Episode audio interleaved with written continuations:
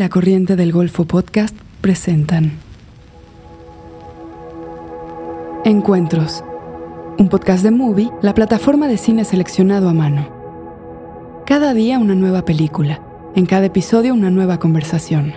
Tengo que siempre despojarme de mis vestiduras y entrar desnuda a un proyecto, desnuda de expectativas, desnuda de, de método, para entrar realmente en la matriz de ese nuevo proyecto que tiene que ver con la obsesión de otra persona a la que yo adscribo y hago propia. Las voces latinoamericanas más destacadas se reúnen para compartir y explorar el cine que nos gusta ver. Un director lo que aporta es un camino, una visión, una manera de hacer las cosas y los demás vamos creando alrededor cosas completamente inesperadas. Inesperadas para esas, esas mismas personas que nos guían a veces, ¿no?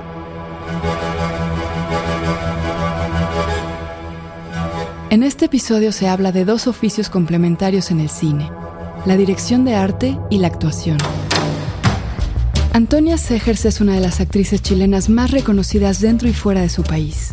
Además de su trabajo en teatro y televisión, ha participado en largometrajes dirigidos por autores como Pablo Larraín, Marcela Said, Sebastián Lelio y Dominga Sotomayor.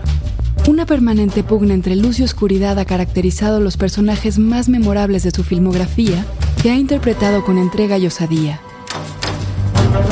Por otro lado, Eugenio Caballero es hoy uno de los referentes del diseño de producción. Alfonso Cuarón, Sebastián Cordero, Fernando Emke, Jim Jarmusch y Alejandro González Iñárritu conforman parte de la lista de directores con los que ha trabajado y dan cuenta de la amplia riqueza de registros de este creador, que también ha incursionado en el diseño para piezas museográficas, de teatro y circo. En 2006 obtuvo un premio Oscar por su trabajo en la creación de las criaturas y los fantásticos escenarios del laberinto del fauno de Guillermo del Toro.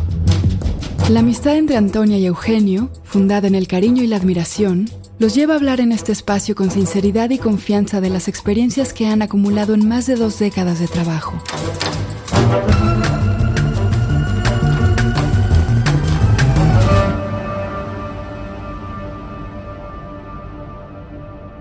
A ver. A ver, Querida mía. querido mío, ¿Cómo todavía no te veo. Ahí sí. ¿No me ves? Oh, hola.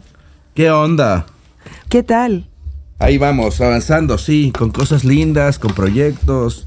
Bien, obligado a estar en México, lo cual ha estado muy bien también, porque al final pues he estado al lado de la familia y hemos desarrollado proyectos aquí también que están, que están, están chéveres, están chingones. Bacán. Pero ¿y el 2020 estuvieron encerrados ustedes o no tanto, creo, no? Yo, yo tuve, yo preparé una película que rodamos al final a principios de este año, pero sí, sí estuvimos como in and out, se nos cayó un proyecto grandísimo, ya, ya, ya iba construido medio Tenochtitlan y se cayó, ¿no? Y esta cosa que dices, no puedo creer que sea, se caiga. Yo estaba seguro que iba a seguir, que íbamos a parar un poco y de pronto pasaron los meses, pasaron cosas y al final nos dijeron eh, que, que no, que no iba.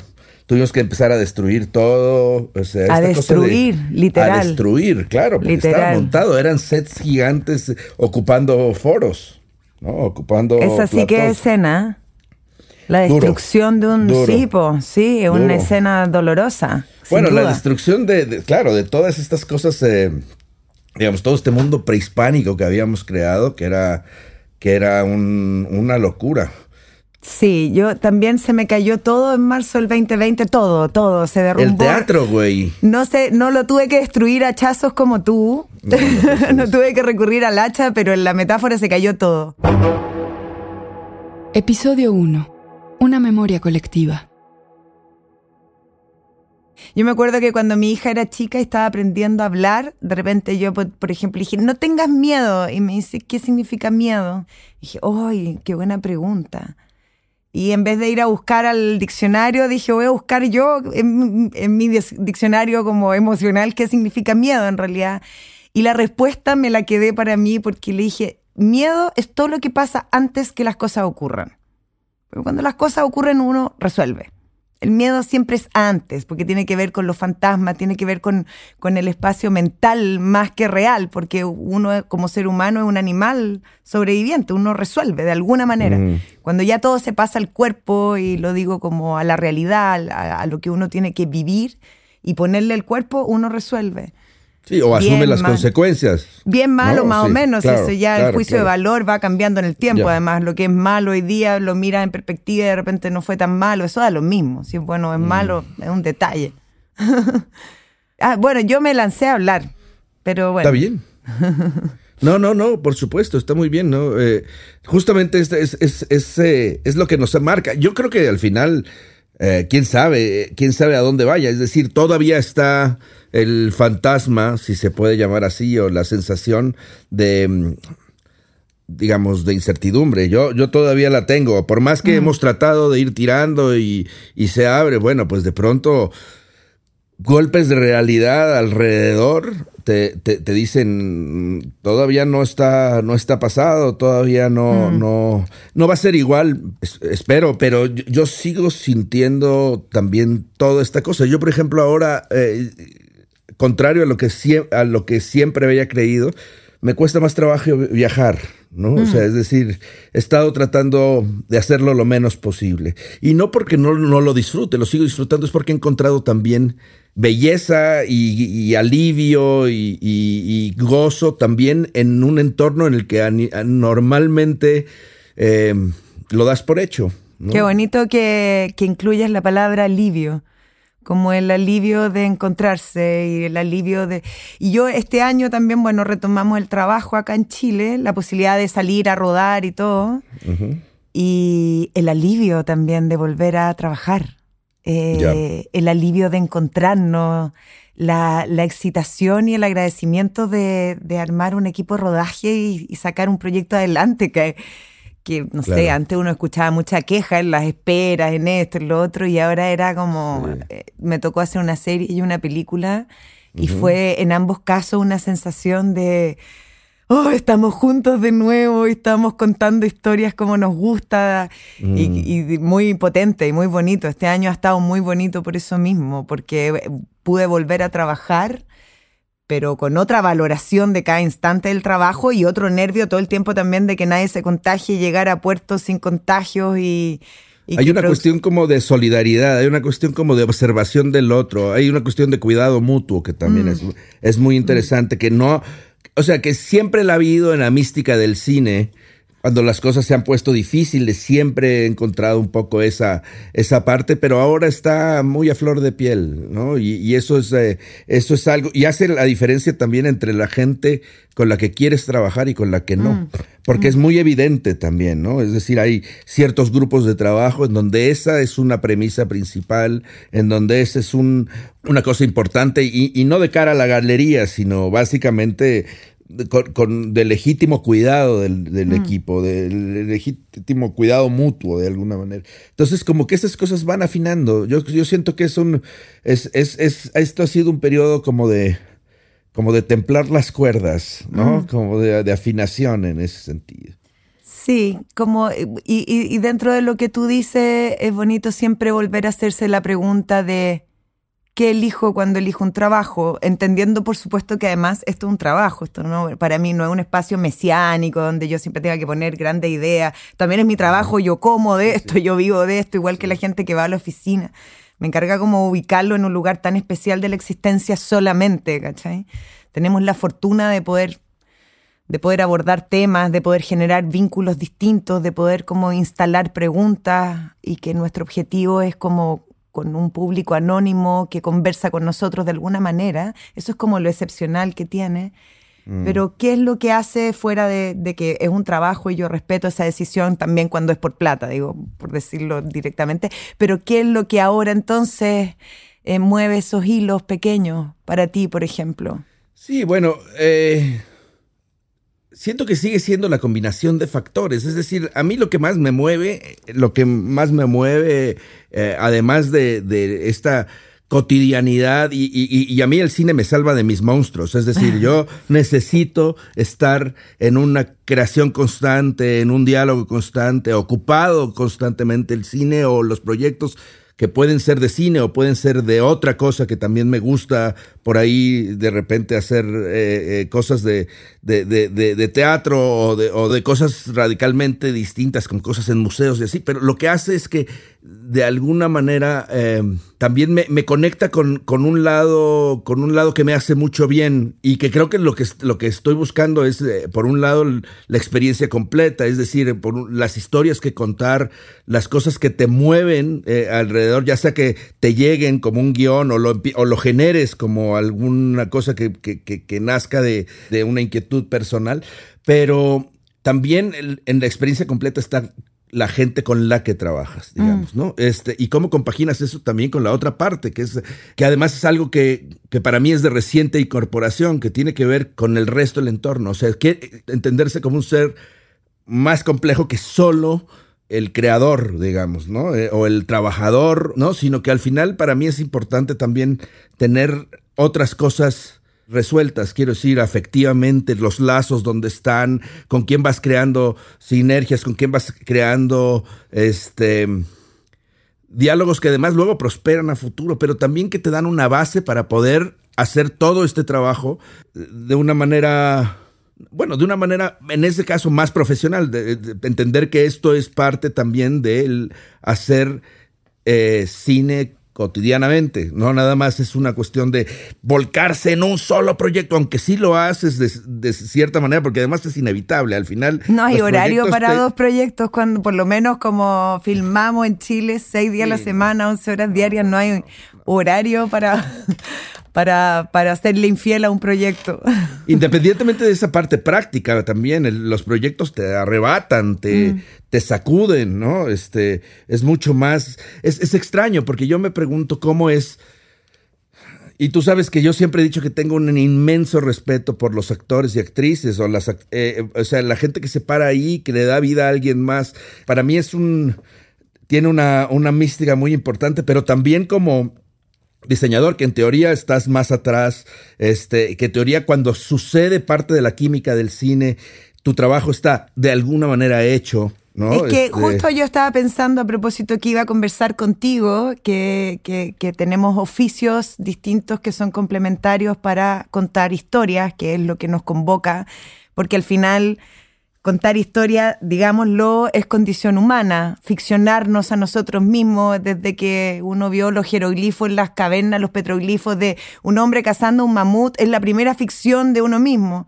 Ese hombre se hizo subjetivo a sí mismo, recreó una escena, que es algo que los animales no hacen, eh, solo lo hacemos nosotros mirarnos a nosotros mismos y recrearnos en escenas.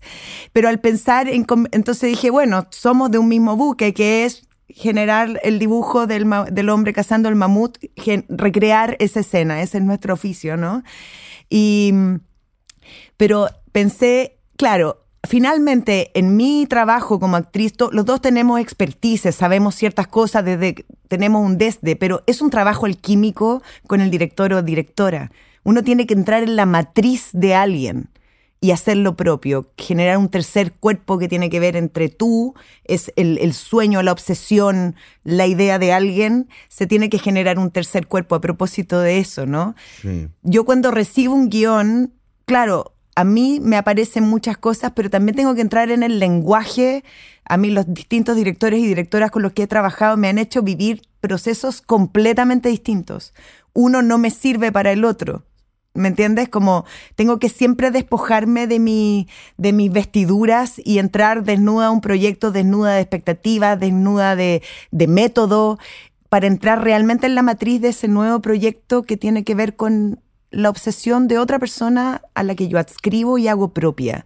Y pensé que quizás tu camino es parecido no es tu imaginario solamente, ni el del director o directora solamente, sino que se tiene que generar un, un, tercer cuerpo, ¿no? Y, y, en ese sentido nuestros oficios pueden llegar a ser incluso parecidos en su parte alquímica, en su parte como...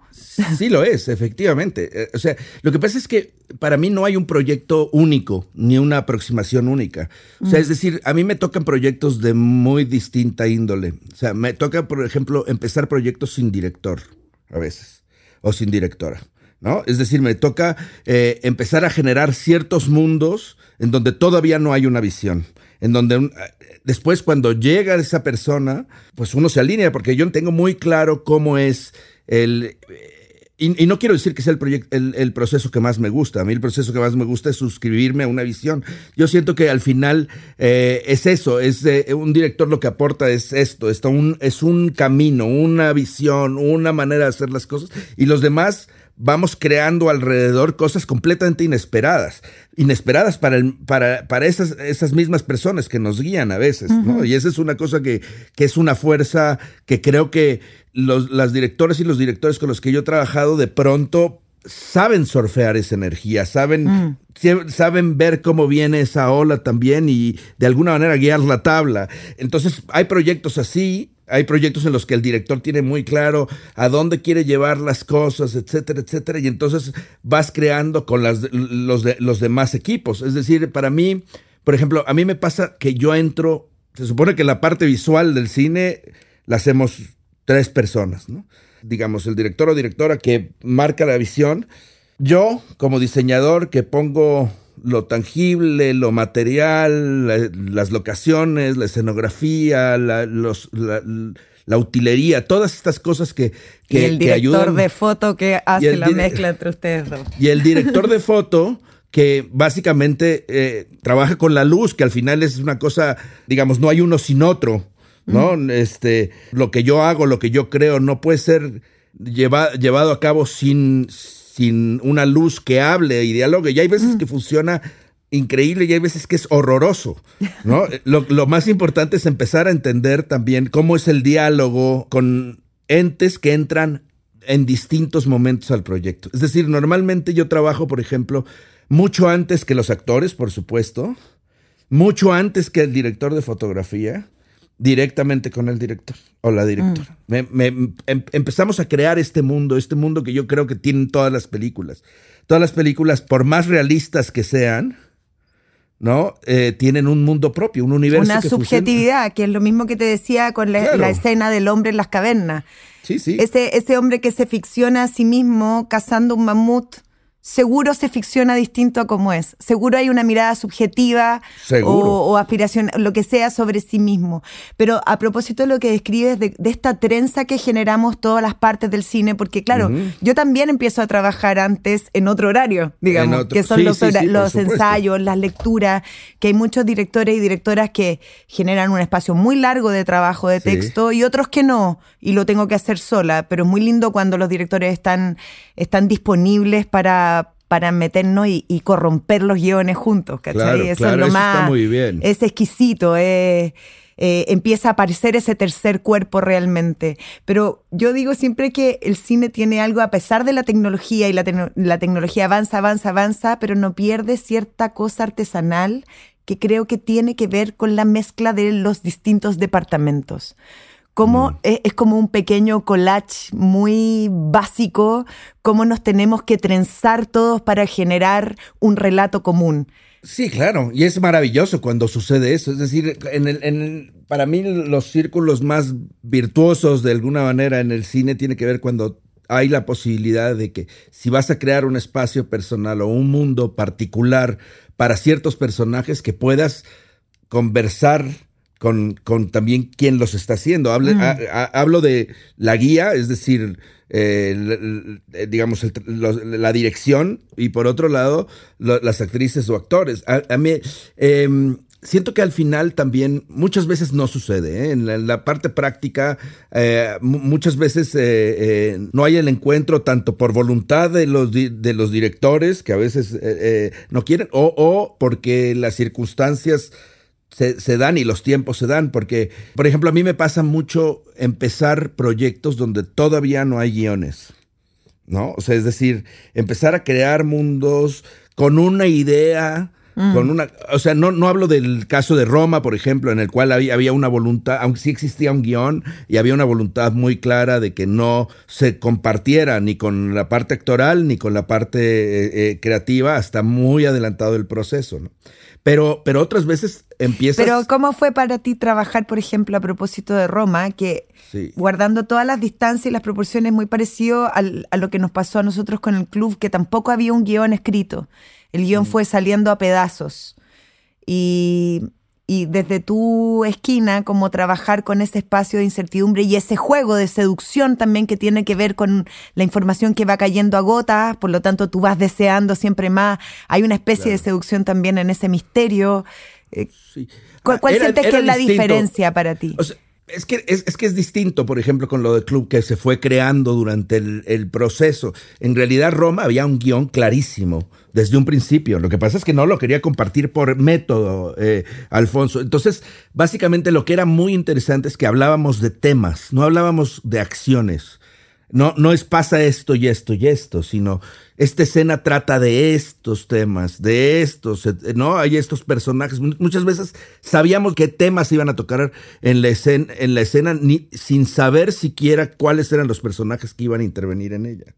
¿No? Es, es decir, es una aproximación radicalmente distinta. Con Jarmusch sí hice lo mismo que, que, en Club, en, con Jarmusch se fueron creando las cosas durante el proceso. Es decir, mm. se empezó con una idea, con 33 páginas escritas, y acabamos haciendo la película durante el, el viaje, durante el viaje de la ocasión tal. tal. Entonces, eh, ahí era muy interesante porque entonces lo que nos pasaba, lo que nos pasaba viajando, porque además era un road trip, informaba la escena del siguiente día, ¿no? Que era muy, muy interesante, era el proceso de creación efervescente.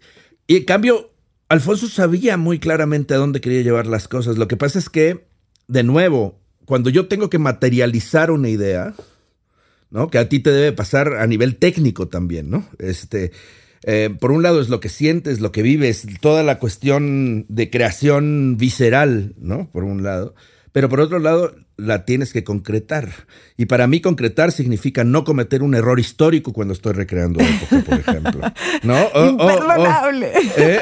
claro, porque eso me crucifican. ¿eh? Media barba, me ah, quiere, ¿no? la ceja izquierda. 80 ¿eh? años todavía te van a estar cobrando el error. Exactamente. ese que hizo.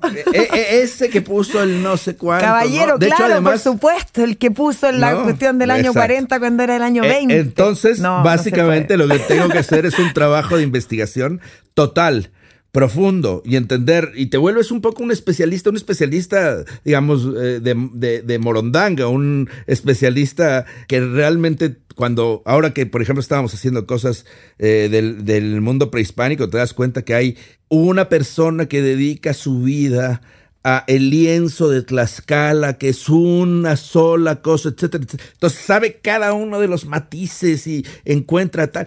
En cambio, aquí en seis meses te tienes que rodear de la gente que sabe este, de, y empezar a decir cuáles son estos parámetros de creación en donde, por un lado, voy a tener eh, la posibilidad de comunicar, ¿no? Este, que eso es para mí lo más importante, de hacer sentir al espectador con lo que quiero lograr, pero que me diga, oye, no, eso que estás diciendo, eso no. Oye, esto se puede enriquecer de esta manera. Eh, y así, ¿no? Empiezas a tener una, una cantidad de, de, eh, o sea, de, de, gente que te ayuda. Es decir, porque de pronto tienes que ser un especialista en, en olas, de, en tsunamis y olas de no sé qué, y luego tienes que ser un especialista en arquitectura de las afueras de Manchester, y luego tienes que hacer una recreación de los 20 y así, y de otras partes del mundo. Entonces, para mí es muy enriquecedor, pero también absolutamente necesario digamos, el proceso de investigación. Y ese proceso de investigación, al final, en Roma, volviendo para cerrar un poco la idea, también fue muy interesante lo que desató en, en, Alfonso. Y a mí, en mí particularmente, fue una, una simbiosis muy interesante. Por un lado, para Alfonso, que tenía muy refrescado, muy a la mano los, digamos, las vivencias personales, ciertas, ciertos olores, ciertos sonidos, ciertos espacios de materiales, le hacía falta un contexto histórico para completar el crucigrama. Y yo que tenía la parte más de investigación, etcétera, etcétera, fui recuperando mis memorias de infancia a través de lo mm. que él me contaba también, ¿no? Y entonces de repente me ubicaba en casa de mis abuelos, mm. siendo un niño pequeñito, porque mis abuelos vivían a, tres calles de donde vivía Alfonso, ¿no? Y, de repente yo esas memorias no las tenía. Entonces Alfonso decía una cosa que me interesa mucho, me decía que, que la memoria es, es como un músculo, ¿no? Que lo tienes que ir ejercitando y que además tienes que ir abriendo puertas. Y Bueno, yo sé una- mucho de eso porque trabajo No. con mi memoria, pero Ya. digo, es un músculo. Yo no. Eso Yo sí, no, al contrario. Es así, de todas maneras, pero también hay memorias de corto plazo. de la- de la- es, ma- es bien complejo el tema de la memoria. Mm. Pero pasa algo porque una película no podría conversar con el planeta si no estuviéramos todos conectados con una especie de infancia perdida. Si no tuviéramos todos una especie de amor roto, de añoranza de algo. Todas las complejidades humanas, o sea, ¿por qué yo veo una película que vi de nuevo, In the Mood for Love? ¿Por qué yo conecto emocionalmente? ¿Por qué esa, esa historia a mí me reverbera con respecto a historias no, Claro. inconclusas, Inconclusas. personales? Eh, eh, es porque hay una especie, no sé si inconsciente colectivo es la palabra, eso ya señor Jung hizo lo suyo al respecto y uno no quisiera entrar a citar, pero, pero sí hay una infancia escondida en todos nosotros que hace que yo vea Roma y conecte y hay un abandono escondido y, y- ¿me entiendes? Ese- ese- eso también tiene que ver con nuestro oficio, con, con levantar esas historias escondidas que todos tenemos y que de alguna manera hacen espejo con las historias que nos propone el cine. ¿Qué haces? ¿Qué haces? Ya dime. No puedo, estoy muerta. Ah,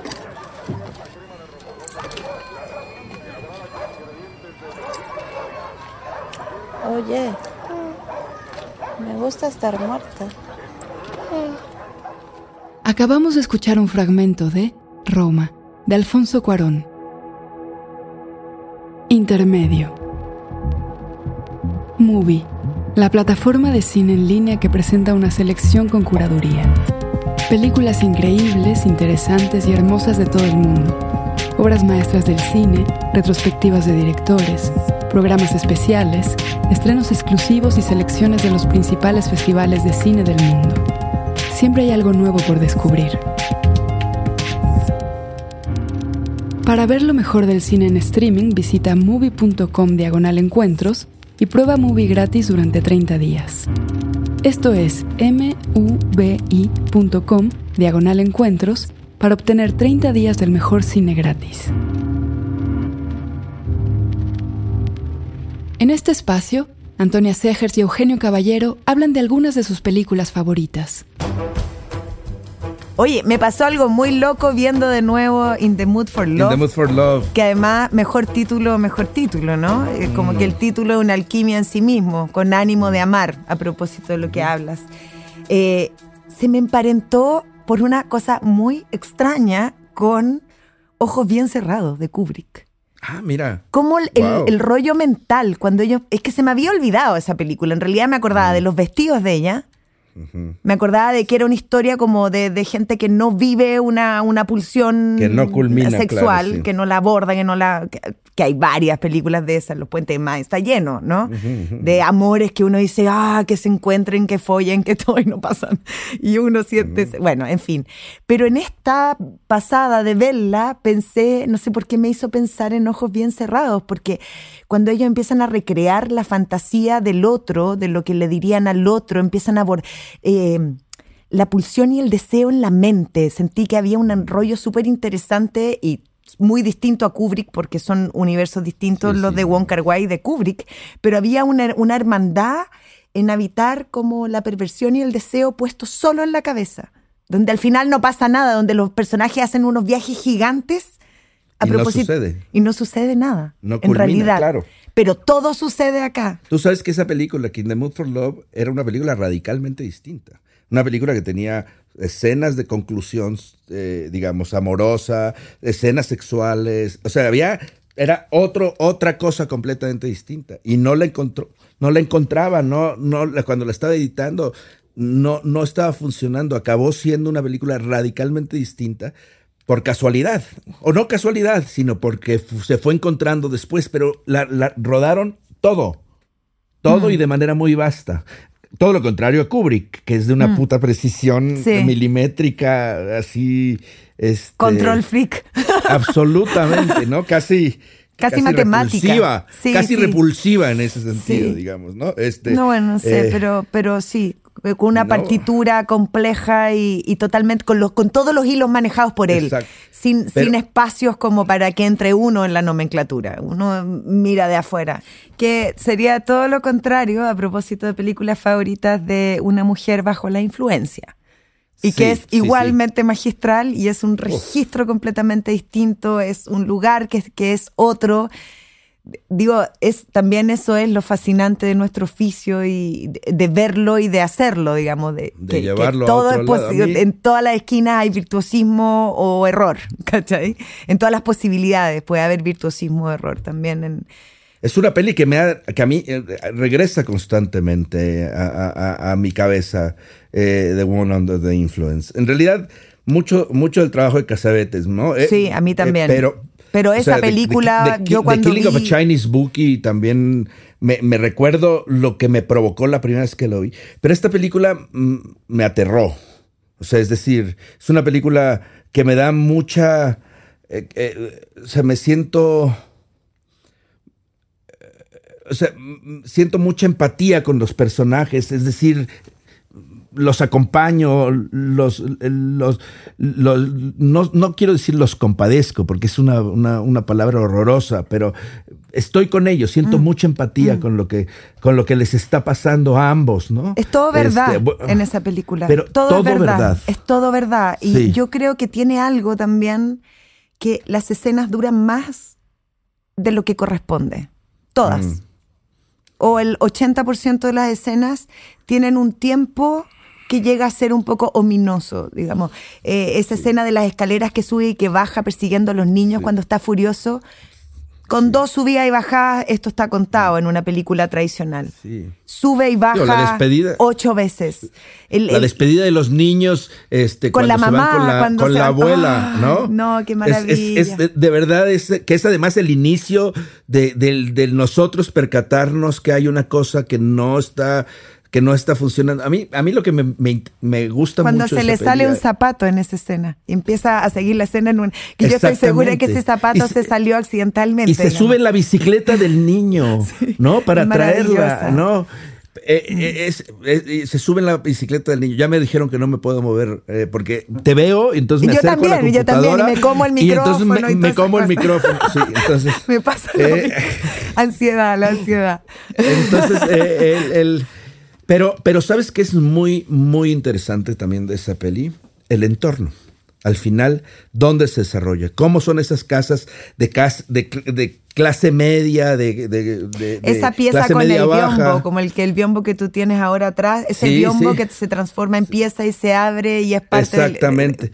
bueno, y la mesa que se mueve para poder meter la cama, es decir, Es es, parte de todo, eso, es, es sí. mentalmente es, es un poco lo que tiene ella, ¿no? Es la, la transcripción visual de lo que tiene ella, que para mí es algo esencial dentro de lo que estás haciendo. O sea, en el oficio hay que, para mí hay que, por un lado, hacer esa interpretación de los sentimientos, de, de la idea, de la obsesión, de lo que te está llevando la historia, este, y, y- y por otro lado, crear un metáforas visuales que si las, las capta el, el público Mm. son maravillosos, refuerzan lo que está sucediendo. Es decir, pero porque si un no material son cuenta una cosa. racionalmente están pulsando igual No Si importa, exactamente, están pulsando ¿no? igual Lo- lo- Y esa cantera, ese, ese lugar donde él trabaja, este, este lugar completamente eh, masculino, este, lleno de testosterona por todos lados, donde hay un espacio para... ¿eh? cuando él lleva a los niños de paseo cuando Sí. trata de hacerles un paseo que es no, Sí. no ocurre y no ocurre y dura y dura y dura y no, no termina y no ocurre y no termina. Por eso creo que hay una cosa con los tiempos que tiene que ver con la actuación también, porque la narración tiene un tiempo. Ya, esta es un almuerzo caótico, este es un cumpleaños caótico, esto es un paseo que no resulta, digamos, para entretener a los... Cuando lo haces durar más, es como, es como una escena de un beso. Si tú filmas una escena de un beso, un rato, está bien. Y empieza a pasarse el tiempo y empieza a habitar un espacio mucho más erótico, ¿no? Y, y incómodo, porque uno está... O repulsivo, O repulsivo. o- o depende o in- dónde por lo eso quieras te llevar, digo, sí. O incómodo, porque uno está... Hay ciertos tiempos que tienen que ver con los códigos para una narración. Y, y creo que es muy interesante qué pasa ahí, como cuando uno, que creo que cada vez lo hacen muchas de sus películas, que se pasan el tiempo, Mm. empiezan a perder el tiempo en una situación. Y entonces empieza uno a, a desesperarse, a entrar en un espacio. Esa comida, los tallarines también es eterna con el, el, el trabajador que no habla, ella que, está, que genera un equilibrio precario en exactamente todo lo que hace. Porque todo es una bomba a punto de estallar, hasta antes de que se la lleven, digamos. No, es, es una obra maestra. Yo cuando vi esa película dije, yo, yo, yo quiero ser actriz por esa, yo quise ser actriz por esa película. Me llamó, me, me llamó mucho la atención también otra de las películas que escogiste, que es Border. Oh, ¿no? es que la película, película- la película está. ¿La viste? este, sí, sí, sí, sí, sí. Sí, sí, ya la había visto, pero la revisé. ¿No? Es una película eh, eh, de- des- desbordada también en muchos sentidos. Muy O sea, es romántica, decir, Eugenio Caballero. Es, es una, una película, película- muy romántica. Uf, no, no sé, es una, una- una película de trolls, además. Oh, digo, spoiler alert, pero, eh, pero, pero sí es una, es una película muy particular, ¿no? ¿Cierto? Con un pulso. Sí, sí, Sí. me llamó la atención porque, ¿por qué la, la incluiste en una lista así tan. Para, de- para empezar, tengo que quejarme públicamente de este ejercicio que nos obligaron a hacer, que es escoger Tres. tres, No cinco o diez putas películas. O sea, es decir, eh, hay 100 por distintas razones. Y, y Claro, yo- cuando estás escogiendo las tres o cuatro, te das cuenta que te fascinan, te vuelven loco, etcétera, etcétera. Pero también son súper cuestionables, ¿no? O sea, es decir, se vuelve un ejercicio de. Sí, pero ya, yo, lo, de yo me lo tomé personal. Así, lo que yo intenté después de esta tiranía de elige tres, de- cuatro creo que elegí o cinco, eh, fue. Hijos de la chingada. Sí, no, nos vamos a quejar formalmente, Eh, Eugenio. sí, Sí, sí. vamos a- No. Yo voy a elevar una queja escrita. Por A ver si, escrito. eh, que, que- que no editen esta parte, porque si no va a haber pedos. Eh, yo pensé en películas que tuvieran que ver con tu oficio y con el mío, que, me, que, que se me despertaran automáticamente en relación al mundo que plantean Mm. y, y- y que me gusten y que hayan hecho historia en mí, pero también a propósito de la imagen, de- de- de- del arte, ¿no? Como que tengan como eso que, que, que, que se me despierte inmediatamente. A ver, ¿qué otra película escogiste? Eh, Bueno, Border, ah, eh, una cosa más sobre Border, Border. Sí, porque yo, para mí, es de las pocas películas que me ha pasado, de las hechas ahora último, que realmente me han volado la cabeza, me han sacado de mi zona de confort, me han hecho, he, he vuelto atrás, la he visto de nuevo. Eh, Sí. Creo que es una película que si uno lee el guion es imposible, es imposible pensar que puede ser buena y es magnífica y es todo, Ahora- es de una veracidad imposible, porque nada es verdad y todo es verdad. Lo es, y, lo es. eh, y creo eh, que es una eh, historia de la- amor es hermosa, además, aunque a ti te cueste reconocerlo. Porque Me cuesta queda- reconocerlo porque creo que tiene que ver con, o sea, para mí es una, más que una historia de amor, es una historia como de, de cuestionamiento y aceptación personal de ella. ¿No? Eh, eh, hay una cosa que es ca- cabrona, que es que de pronto haya algo que te llegue y te cuestione lo que siempre has creído en tu- de, de ti en tu vida, pero que además soluciona muchos de los problemas realmente que has tenido eh, durante, durante toda tu vida. Y entonces te, te- te cu- te hace cuestionarte tus cariños, o sea, la relación, por ejemplo, de ella con su padre, ¿no? Este. Por eso digo que es una tremenda historia de amor que como consecuencia de haberse, porque ella comienza a sentir, comienza a sentir algo que no había sentido, que la, finalmente le hace hacer contacto con ella misma y al hacer contacto con ella misma pone en jaque y la hace tomar una decisión, sigue en el mundo como ahora con una decisión no sobre la base de una mentira o se cambia hacia el otro lado que le propone este tipo, su igual pero todo está movido por el amor y creo que está muy hermosamente construida ese, ese, ese momento en que ellos se encuentran y tienen sexo y luego se bañan en esa laguna, yo lo encuentro, pero eh, eh, aparecen bellos, empiezan a ser bellos de, de- de lo que están sintiendo, me, me- me voló la cabeza y, y me fue completamente inesperada. Una mezcla entre el gore y la, y la belleza. Y, Yo, con, yo con ella me, me- me- sentí me sentí muy atraído en su viaje. Me preguntaba yo como, ah, independientemente de, de- de todas estas cuestiones temáticas que, que, que planteas, que son maravillosas y que están muy bien resueltas en la peli.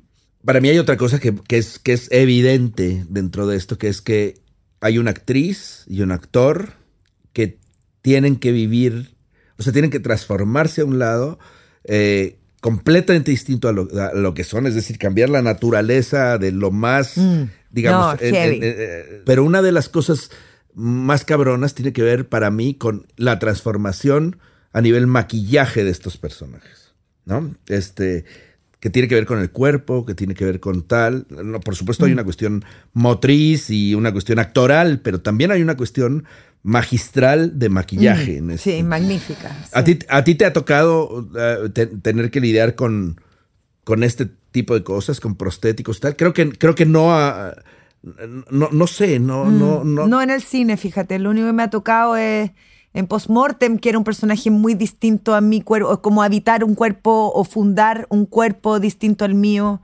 que era una mujer anoréxica y, y muy distinta a mí, y que, y que con, con la Muriel Parra hicimos un look increíble. O sea, digo que a mí me gustó mucho la creación que hicimos juntas, que es, es la vestuarista de esta película.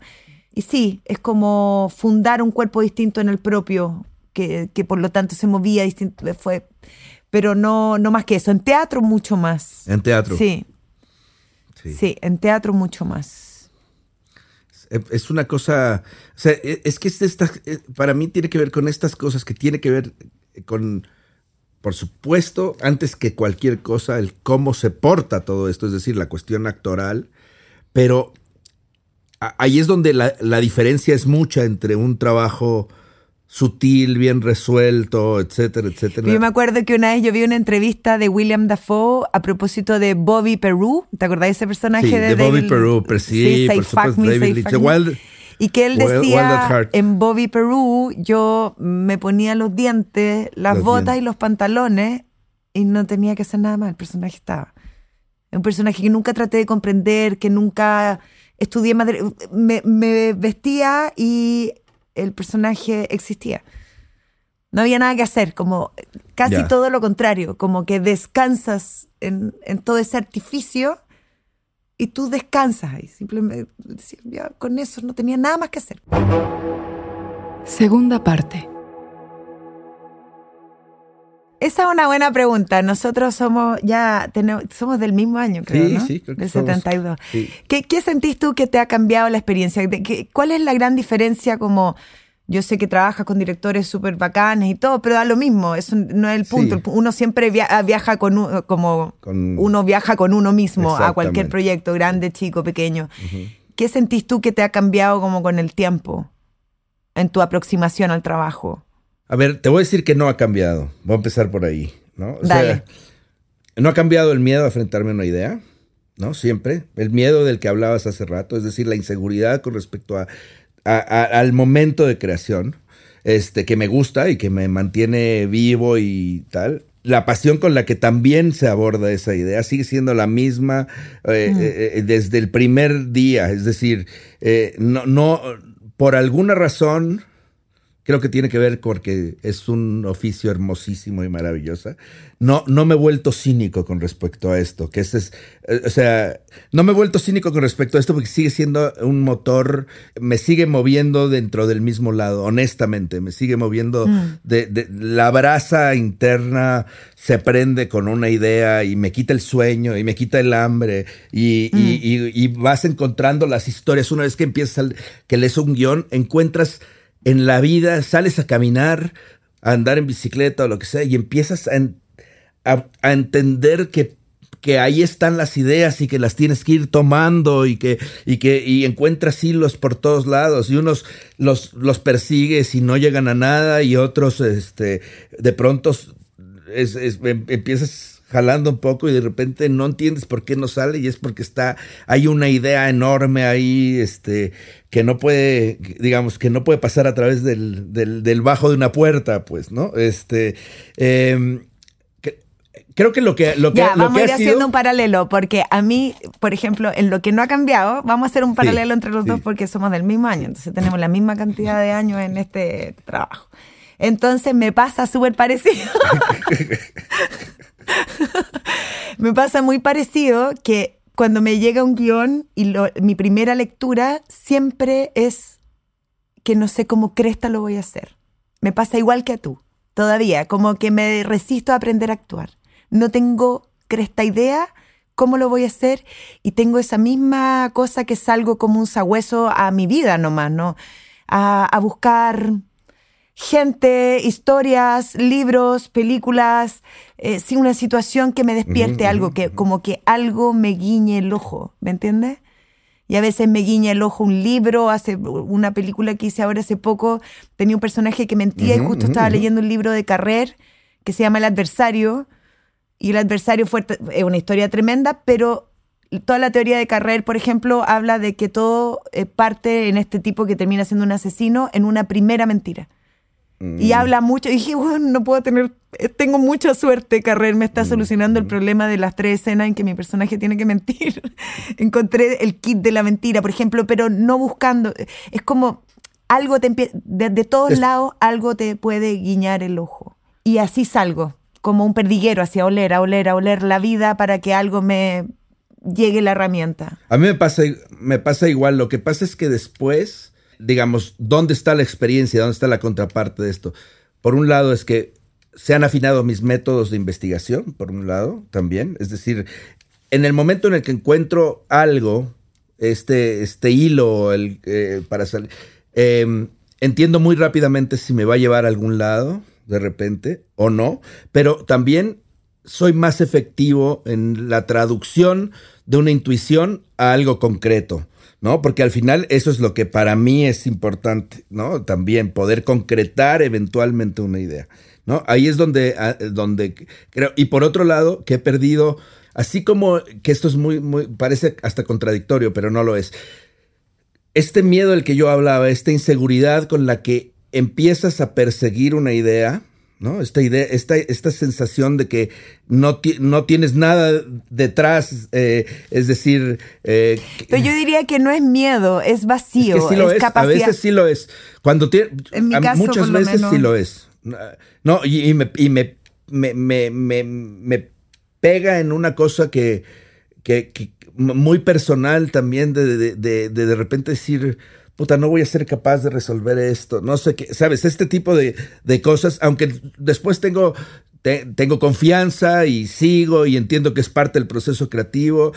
La más dura es, eh, digamos, que también está dentro de la serie Fibonacci de la creación, ¿no? Que tiene que ver con encontrar una idea, sentir que funciona, hacerla crecer, ponerte, hacerte cómplice de la gente con la que estás y de repente darte cuenta que dentro de esa idea hay un germen de destrucción también, ¿no? Y decir, este, puta, si es la correcta, no es la correcta, es la cuestión, digamos, es el momento en el que te cuestionas tus propias ideas. Claro, es que tus decisiones son más radicales que las mías, porque yo todavía tengo el momento del set, Claro. que es un momento Mm. que es mágico y que todo lo que yo haya hecho antes o después finalmente se define en un Mm. presente real que tiene el set.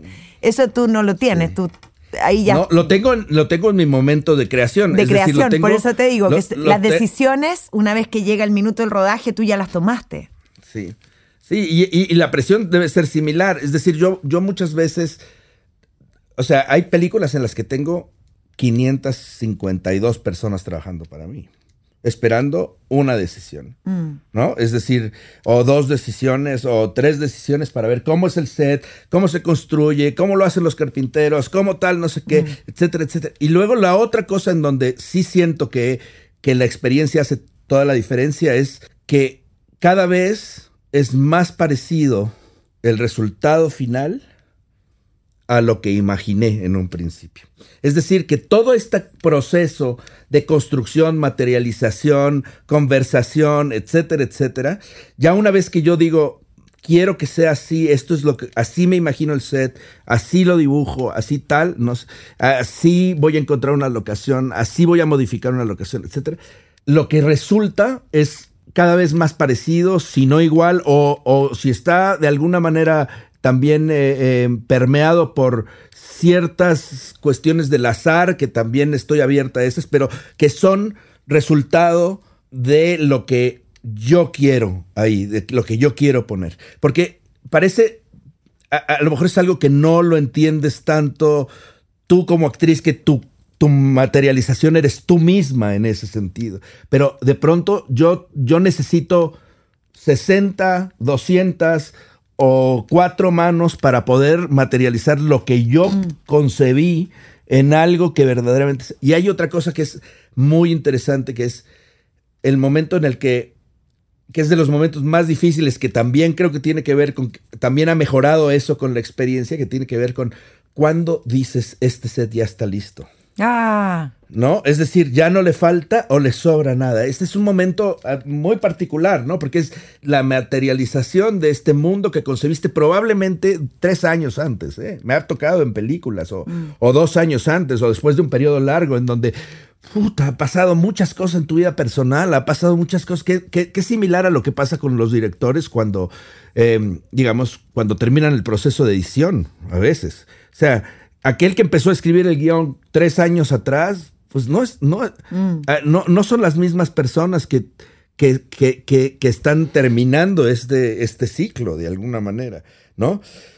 Y, y- y- y tiene que ver con, con eso, para mí, como de decir, o sea, ¿por qué este set sigue siendo importante? ¿Por qué este set sigue siendo vigente? ¿Qué le, le tengo que girar un poco para decir, este set representa lo que verdaderamente necesita esta película? No lo que yo quiero, mis gustos personales, y siempre lo digo, aunque suena a veces suena hasta raro, pero, o sea, mis gustos personales cambian un montón durante el tiempo. Entonces, para mí la clave, las anclas a donde yo, eh, digamos, de donde yo parto para, para crear, no pasan por el gusto personal, pasan por la necesidad de contar, mm, a veces de manera fría y técnica también, este, la- las historias. Es decir, aunque no hay una, para mí no hay una regla, por ejemplo, en el color, sí es cierto que entiendo que ciertos colores transmiten ciertas cosas, ciertas texturas, ciertas formas, transmiten las cosas de cierta manera. Y si lo que estamos queriendo contar o lo que yo le quiero dar a una actriz es, es, es un espacio, en, eh, digamos, con ciertas características, tengo que irme a, a lo que en mi experiencia además de- del contenido y tal, pero el continente este, también tiene que reflejar ciertas partes de ciertas cosas que yo intuyo, ciertas formas que yo intuyo que pueden ayudar a crear la psique del personaje, que por lo menos se, cuando te digo, en el mejor de los casos, se crea conjunto con los actores, pero si no, el- el- el- lo creas con el director, ¿no? O sea, A mí me pasa con la experiencia y que lo agra- agradezco mucho porque, porque me ha acercado mucho más al goce. Como te decía antes, como ese espacio de vacío no necesariamente es miedo, me genera mucha adrenalina y excitación también. Eh, el no saber, el atreverme a no saber. Y yo creo que lo que más he desarrollado, bueno, mi oficio ahí ya es muy distinto que el tuyo, es coraje, coraje para no cerrar la escena coraje para saber que mientras más yo estudie, estudie, estudie, de todo me olvido en el set y tomo lo que el set me da. Porque hay un momento muy bonito para los actores y las actrices que es cuando uno llega a un set, que a propósito de cómo tu, tu oficio se vincula con el mío, ¿no? Cuando tú llegas al set, cuando tú ves por primera vez un espacio que es tuyo. ¿Cachai? Es como, es como, no sé, haber ido a un psiquiatra y que te cuente un rincón tuyo que tú no te habías atrevido a mirar, ¿me entiendes?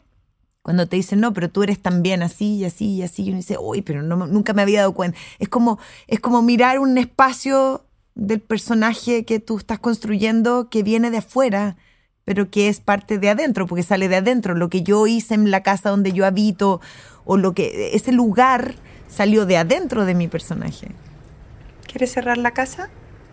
¿Usted qué me dice? ¿Nos quiere mandar a otras casas? Hay gente que anda persiguiendo a estos sacerdotes. Por eso no es conveniente. Si a mí me preguntaran, yo quedaría como encubridora. Y después quién me encubrió a mí. Y después quién encubrió a la persona que me encubrió a mí. Y así para arriba, hasta llegar a no sé quién. Usted. Acabamos de escuchar un fragmento de El Club, de Pablo Larraín.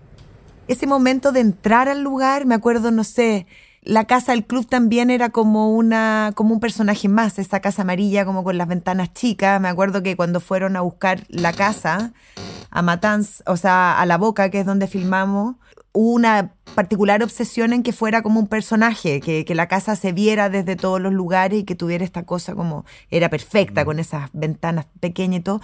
Pero yo me acuerdo de haber entrado y haber visto que lo hizo la Estefa la Larraín, que tú muy bien la conoces, bueno, que está viviendo en México además. Eh, las lámparas de mimbre, como estos muebles de mimbre, el mimbre, a mí no, no, se me habría ocurrido el mimbre, no, no había pensado en el mimbre. Y tanto tenía que ver con ese lugar de Chile, de, de la playa, de, de, estas playas como perdidas en el tiempo, de estos lugares donde uno se puede esconder, ¿no? El mimbre es, es, es muy del pasado, ahora está, bueno, volviendo por, por, otras razones, pero, pero lo primero que miré fue esas lámparas de mimbre, como, como uno llega y reconoce, como uno se sienta por primera vez en la silla donde vas a hacer la escena como uno mira por primera vez por, y corre la cortina donde vas a mirar para afuera, ¿me entiendes? Hay un, hay un vínculo, es como un reconocimiento, es como que te presentaran un hijo, no sé, una cosa muy loca, ¿cachai? Debe es muy bonito. Cuando no pasa, o sea, yo por ejemplo trato de ponerme en, en, en, el lugar del personaje y sentarme en una silla y ver que le falta uso y tal. Y luego esta cosa que son estos, estas pequeñas cosas que son mínimas y que uno obvia a veces, pero que, que es que haya cosas del personaje con su nombre, con sus fotos, con su pasado, etcétera, en el set, que, que, los cajones estén llenos de ropa, o sea, todas estas cosas que para mí son, son, son parte también importante de eso. Pero, ¿qué pasa cuando no? ¿No? Es decir, ¿qué pasa cuando no lo encuentras? Y cuando no lo encuentras y no hay tiempo para cambiarlo. Es decir, eh, supongo que a veces, que, que, cada vez hay más, porque cada vez hay un poquito más de aire para, para, y un poquito también más de fuerza de negociación para, para, para decir esto no, no ah. se hace, ¿no? Que, que al final... Claro, pero también cuando tener muy claro que no es, eh, es un límite, digamos, estaba pensando como cuando me he enfrentado a sets que me sorprenden, que no era lo que yo me imaginaba, por ejemplo, o que no genera como una reacción inmediata como, guau, sí, esto completa mucho lo que yo sentí. No me lo habría imaginado, pero me funciona. Cuando llego y me genera como un poco de choque, me ha pasado también a veces con vestuario, ¿no? Con vestuarios que yo digo, uy, pero muchas veces también, si es que yo tengo la escena abierta, el, como mi personaje abierto todavía a las contradicciones, a los cruces, a veces también a la larga, yo creo que, bueno, y porque uno, yo soy una trabajadora de esta cuestión y hay que sacar la cuestión adelante y no me voy a poner que no, que no, que no me gusta, nunca en mi vida me atreví a hacer una cosa así más que todo lo, sino todo lo contrario, remar, vamos para adelante y encontrarle el lado. Y hay veces que en primera instancia he sentido como una especie de rechazo con el vestuario que se me propone o con el set que se me propone. Y en la vuelta de, que hay que sacar esto adelante y no me voy a taimar y no me voy a. Yo soy una trabajadora, digo, estoy aquí, pasa, encuentro algo. Y a veces ha sido genial también porque es una contradicción total a lo que yo estoy haciendo, por lo tanto las fuerzas antagónicas generan algo que a veces es muy interesante, porque está en conflicto, porque está en pugna, porque, porque no está ni allá ni acá, ¿cachai? Como... No, no, entiendo perfecto lo que dices. Lo que pasa es que a mí me pasa, por ejemplo, con, con mi relación más compleja, que es con, la directora o director de fotografía, ¿no? Esa es como la, relación más compleja entre nosotros, porque dependemos el uno del otro, porque hay una, porque es de alguna manera tú te encargas de crear este mundo y de repente en el set se lo tienes que dar a otra persona y esa persona tiene una responsabilidad mm. enorme con respecto a a esta danza con los actores, a esta, a, esta eh, operatividad que al final eh, resulta en, en, en, en, un, un, en, una mejor escena. Es decir, y eso me pasa a mí, por ejemplo, a nivel práctico. Otra cosa que he entendido es que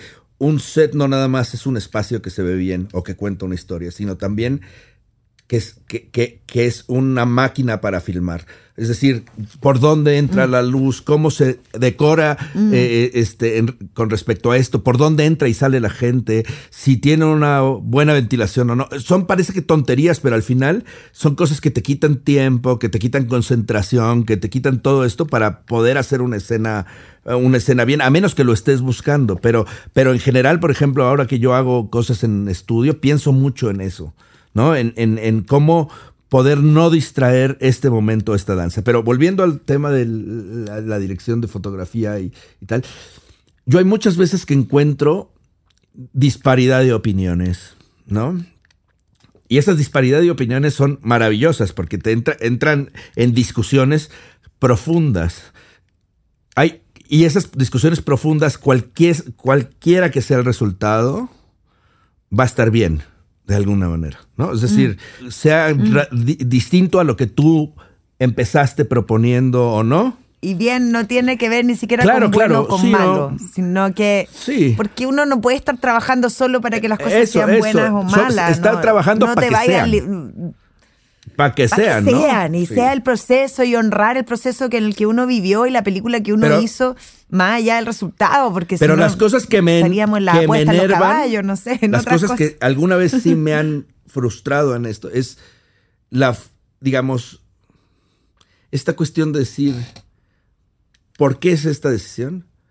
Pues no sé. Es decir, quiero, quiero, quiero decir ahí, es esta, eh, la falta de pasión acerca de algo, la o sea, cuando te topas con alguien que verdaderamente no, digamos, puta, no tiene, no tiene no tiene una postura su, o, que las cosas sean de manera aleatoria, sin pensarse. Es decir, ahí sí, ahí sí me cuesta mucho trabajo.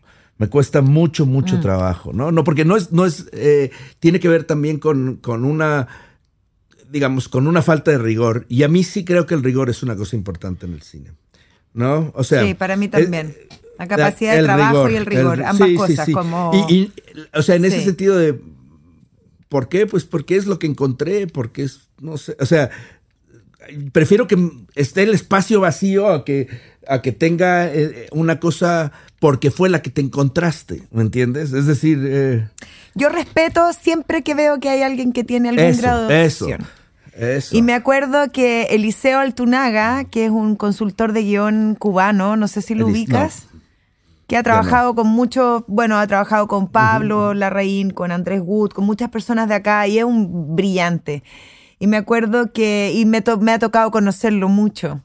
Y es como un poco tartamudo. Y entonces él es consultor de guion, entonces su trabajo en el fondo es que hacer bolsa al guion hasta que el guion encuentre su real alma.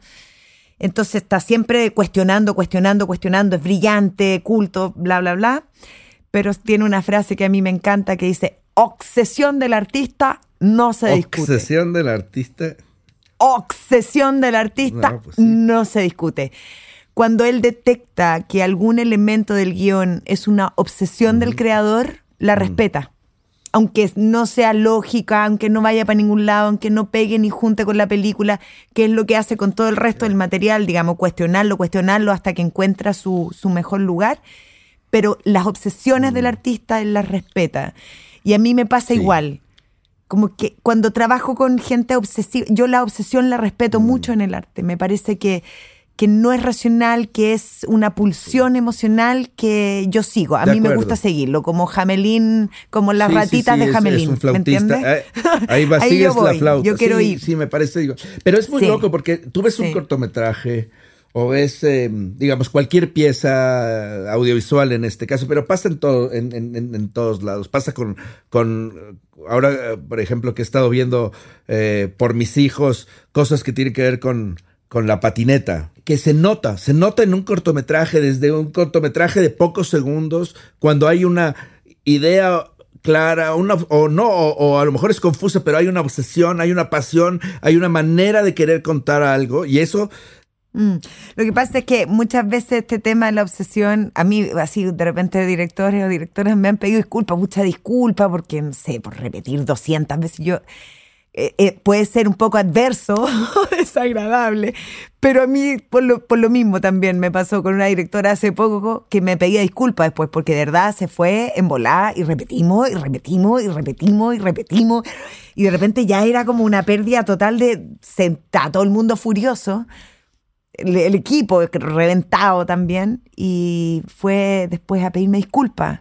Y yo le dije, no, a mí solo me da confianza que tú estés tan obsesionada con esa escena.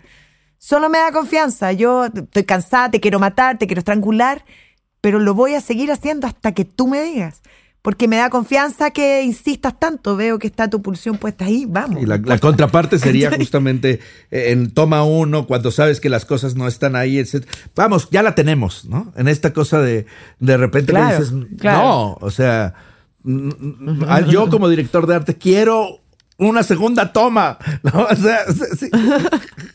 ¿no? En, en ese tipo de cosas. Y a veces me ha pasado con directores de fotografías, en los de la iluminación, básicamente eh, va por un lado radicalmente distinto o no va, ¿no? También a veces se echa de, de- de una manera. Entonces ahí sí soy muy claro con mi director o mi directora, con mis productores, con tal, diciendo, nosotros estamos llegando a un nivel de obsesión, de cuidado por un espacio, por tal, exijo lo mismo. O sea, es decir, exijo que suceda. No, no me importa que sea distinto, pero que no sea blando, por favor. Que no sea, que no sea nada más porque ya hay que sacarlo, porque hay que, a ver, ponle una luz a una luz allí y ya, ¿entiendes? Este, ¿no? Y que de pronto... Sí, la triada, la triada, el director de foto, el director y Sí. director, directora, sí, sí, director, director, hay que decirlo que- todo ahora. sí. Pero está bien, hay que acostumbrarse. Y, y- y el director, directora de arte es una triada recontra importante. Eh, sí, Mm, Ya- Mm. pues, es bonito cuando uno la ve en armonía, es genial. Sí. Bonito verlos Bueno, yo trabajar. siento que buscar esa armonía también es parte de nuestro trabajo. O sea, es- es- hablando del oficio, ¿no? Hablando de lo que decías, de... de- de- de- O de las posibilidades de, elegir también. Sí, pero a veces eliges a uno que es un chingón, no sé qué, y, y no te llevas. Es decir, a veces, a veces los egos son, son cabrones, ¿no? Lo que sí es que eh, hay esta cuestión de oficio, hay que sacarlo, hay que tratar de, de que, de que funcione y que funcione de la mejor manera. Sí, yo cuando he trabajado con directores o directoras que son como muy estructurados y no, no, no permiten, como que uno no puede entrar, yo trabajo con el secreto. Yo empiezo a construirme pequeños secretos. Cuando no está el espacio del diálogo, cuando no está el espacio de la creación en conjunto y cuando empiezo a sentir que hay un- una distancia y que tengo que resolver sola o tratar de llegar a lo que me piden solamente, eh, esto yo lo descubrí con un director de teatro, que sus indicaciones nunca eran lo que él quería, Mm. ¿cachai? Se llama Ramón Grifero. Y todas sus indicaciones, cuando tú hacías a la pata su indicación, decían, no, pésimo, y era muy gritona además, está vivo. Y, y entonces de repente empecé a cachar que yo tenía que leer otra cosa, no lo que me estaba diciendo. Tenía que sacarle una cosa que entrar en la matriz de, lo que él quería, pero no, porque además él tenía para dar indicaciones, te actuaba, tú tienes que hacerlo así, se paraba y actuaba y actuaba pésimo. Entonces pasaba mucho que los actores tratábamos de actuar lo mismo que él y, y era y después nos retaba, como que se veía a sí mismo representado y nos retaba. Y, y ahí entonces caché que, que a los directores y directoras hay que leerles algo que está escondido muchas veces. Y que yo tengo que trabajar con muchos secretos personales. Yo empiezo a construir un mundo de secretos entre las herramientas que yo encuentro o como yo tuerzo la mano hacia un lado y, se- y- y- y- y- y hago creer que y, vamos construyendo cuando no están esos espacios de diálogo, ¿cachai? Eh, llanos, ricos, nutritivos. Ahí yo empiezo a salvarme con este, esta técnica, la técnica del secreto. Yo creo que todos los personajes tienen que tener un secreto. Todos los Suena- personajes. Siempre tiene que haber un secreto, algo que uno no pone sobre la mesa, que uno pone debajo, que, que lo esconde, que, que es todo lo contrario de hacer la escena, sino que es lo que uno esconde en la escena. Me hace todo el sentido. Me hace todo el sentido. ah, conociendo tus personajes, este. Pero, pero me hace todo el sentido. A mí me pasa una cosa muy similar en, en cierto sentido. A mí me han hecho varias veces la pregunta si yo quiero dirigir. No, llevo muchos años haciendo esto, pues de alguna manera me, me, me, han preguntado si yo quiero dirigir. Yo siento que en principio no, porque me siento, porque siento que en mi oficio encuentro las posibilidades de expresar, ¿no? en cierto sentido. Pero otra cosa tiene que ver con esta especie de lenguaje que creo yo, o de en, en la o, o- o este- este- que desarrollo yo en la creación de estos mundos, de estos sets, que a veces que está plagado de cosas que nadie más sabe más que tú. Es decir, mis tus secretos, secretos. ¿no? En ese sentido. Es decir, Claro. eh, el por qué este espacio tiene tal, te digo, tal forma o qué representa esto, etcétera, que luego cuando se los dices a, a los directores o a los actores, este, de pronto les hace mucho sentido, pero que en ese sentido yo soy el, el es- son mis secretos, soy, eh, eh, de alguna manera son mis propias interpretaciones a través de mis herramientas de una historia. Y entonces lo que hace... eh, Y es bonito porque tiene que ver con lo privado también, Eugenio, ¿no? Como tenemos un trabajo que es tan colectivo y se trata tanto de hablar y de bla, bla, bla, bla, bla, que conservar cierto espacio privado que después uno puede develar. Yo hay veces que Sí. he contado mis secretos y veces que se han ido, como, ah, que los he olvidado. Como, Como todo, todo buen secreto que han sido olvidado. olvidados pero, pero eh, es un espacio privado, creo que, que también es necesario dentro de esto que es tan colectivo, ¿no? Eso, es- es- ese, ese espacio privado que, que, no sé, es como encerrarte en una pieza interior, ¿cachai? Como cerrar la puerta también de algo. Todo se expone, todo se dice, todo se para afuera. Sí. Y yo creo que eso genera capas. No, y, y sí, y encontrar, y encontrar, en- encontrar tus espacios de creación también, eso es muy importante. Encontrar tus, est- est- esta, mm, eh, digamos, sí, dónde ver, dónde poner tu obsesión, ¿no? En ese sentido, ¿no? Que a veces, eh, eh, si la desarrollas mucho, si la elaboras mucho, se pierde también. Es una cuestión más, más, eh, más impulsiva, más de, ¿no? Sí, como esa cábala de que cuando uno cuenta los proyectos antes que ocurran se se, desvanece, desvanecen. Lo mismo, como que si uno de- de- devela mucho de, de- lo que, de esa sensación con la que uno está trabajando, ese secreto también se corrompe, no sé, se banaliza. Agua, necesita agua. Este- esta señora no para de hablar. Entonces, necesitamos agua, me está haciendo. Yo pensé que iba a haber muchos silencios. Yo venía en este en mood de mañana así de silencio. No, entre pregunta y pregunta iba a haber como silencios. Pensar, Eh, vamos a y- pensar íbamos a harto. pensar. No, nosotros nunca pensamos, la verdad. Eso está muy bien. Oye, pero ya tenemos que vernos, tenemos que hacer esta conversación sin micrófono, juntos, ¿no? Yo sabes Sí. cómo te quiero. Y con un como traguito. adoro estar a con tu un lado. traguito. ¿Eh? Sí, sí.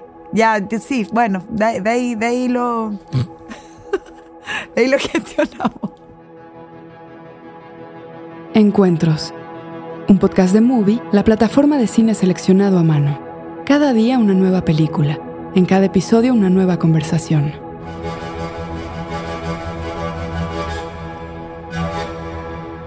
Escucha otros episodios de nuestra segunda temporada de Encuentros, de Movie Podcast, con Paz Encina, Kiro Russo, Dolores Fonsi, Martín Rechtman, Julieta Venegas, Santiago Motorizado, Cristina Gallego, Jairo Bustamante, Ana Katz y Pablo Stoll. Esto fue Encuentros, de Movie Podcast, con la participación de Antonia Segers y Eugenio Caballero. Idea, F.K. Karel, Sandra Gómez, John Barrenechea y Ricardo Giraldo. Producción y supervisión, Ricardo Giraldo. Productores ejecutivos, F.K. Karel, Sandra Gómez, John Barrenechea, Diego Luna, Gael García Bernal y Paula Amor.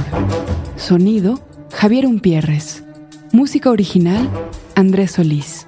Investigación, guion y transcripciones, Andrés Suárez. Coordinación de producción, guion y transcripciones, Fernando Peña. Grabación de Antonia Segers en Chile, Miguel Ormazábal en Filmosonido. Grabación de Eugenio Caballero en México, Gerardo Islas Bulnes. Voz, Elvira Liceaga. La Corriente del Golfo Podcast y Movie, todos los derechos reservados, 2022.